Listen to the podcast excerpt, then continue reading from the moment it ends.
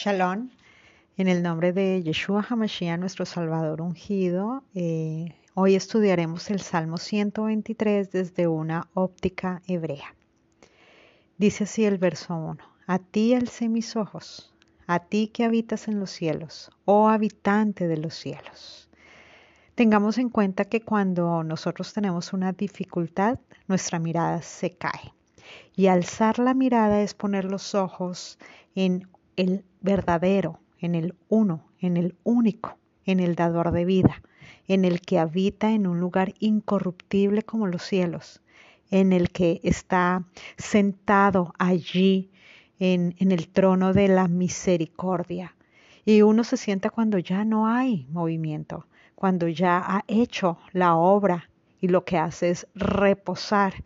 Y ese es Yeshua HaMashiach que hizo el sacrificio perfecto y se sentó en el trono de la gracia, esperando, ¿sí?, a que la obra sea reconocida por medio de sus hijos, de los cuales él tuvo eh, misericordia. Y alcemos los ojos a él con todo ese contenido que tengamos para que Él perfeccione en ti y en mí esa obra que ya está hecha. Y dice que habita eh, y que es habitante, se refiere a que allí es donde vive, allí es donde se mueve, o sea que siempre está en ese lugar y está en un lugar incorruptible. Recordemos que la tierra es corruptible pero Dios es habitante de lo incorruptible. Y esto eh, es maravilloso porque está sentado en un trono que nadie puede corromper. Él ya terminó la obra en el sí y en el amén. Recordemos que en el templo físico el sacerdote entraba y, y salía y hacía los sacrificios y todo el tiempo tenía que estar de pie pero el libro de los Hebreos nos comparte esta maravillosa obra de Él, ese sacrificio.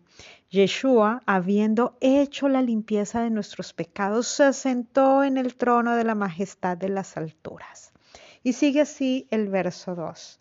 He aquí como los ojos de los siervos a la mano de su Señor, como los ojos de una sierva a la mano de su Señora. Así están nuestros ojos hacia Hashem nuestro Elohim hasta que Él nos conceda gracia. En las Biblias de, de, de nuestra traducción eh, al español dice misericordia, pero está hablando de la gracia. Entonces, Yeshua es un intercesor por los esclavos que al principio no tienen nada, ¿sí? Y nos lo revela la parábola de los talentos o de las minas. Los ojos están puestos en la mano de su Señor, esperando que le favorezca, entendiendo que no hay mérito, no hay razón legal a un siervo, a un esclavo llevémoslo al nombre que es, a un esclavo que le permita decirle alguna exigencia a su amo. Nuestro amo es Él. Los esclavos no tenemos derechos. Y eso nos lo revela Romanos 6, 17, que dice que éramos esclavos del pecado y al pecado no le exigíamos nada. ¿Sí? Y nosotros al mundo no le exigíamos nada, pero ahora que venimos al Señor como que exigimos demasiado. Antes que éramos pecadores no teníamos compromiso con la justicia, no había ningún compromiso, pero, que, pero ahora en libertad nos hacemos esclavos de esa justicia. Esto lo que significa es que todo el tiempo debe estar a disposición tu vida de la justicia y debo actuar con la justicia ¿sí? Como la, como la justicia lo pide, de gracia recibí, de gracia doy. La diferencia es que la justicia no nos va a maltratar. La justicia de Yeshua no nos va a maltratar como el pecado sí te maltrató.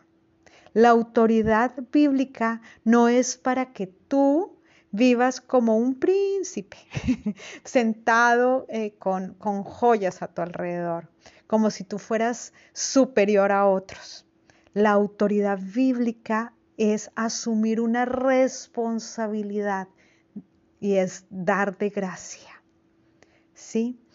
Es, eh, tengamos en cuenta que el justificado por Dios lleva una carga y esa carga es la gracia. El verso 3 dice, danos gracia, oh Hashem, concédenos gracia, porque abundante nos hemos saciado de menosprecio.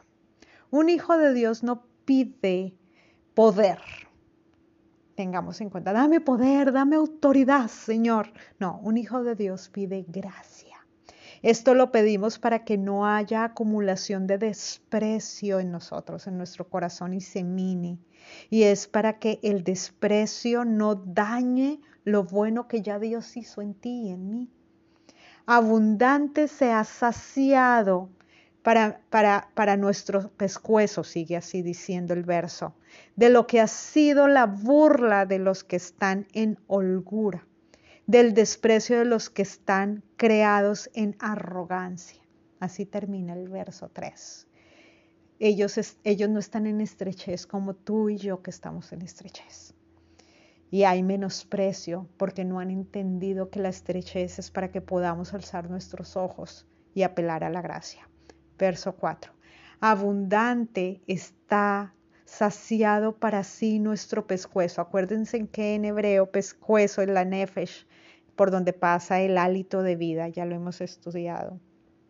O sea que ya está uno hasta el cuello, hasta el pescuezo, ya no puedo ni respirar de tanto atafago que causa eh, el menosprecio de otros. Y, sigue así, a pesar de estar así, no permitas se dañe mi intención de servir. Entonces, no puedo cansarme de hacer el bien al otro, mayormente a los hermanos que están bajo la voluntad de Dios. Y este salmo es una súplica de gracia. Señor, dame gracia para sostenerme mientras que el otro alza los ojos a ti. Shalom.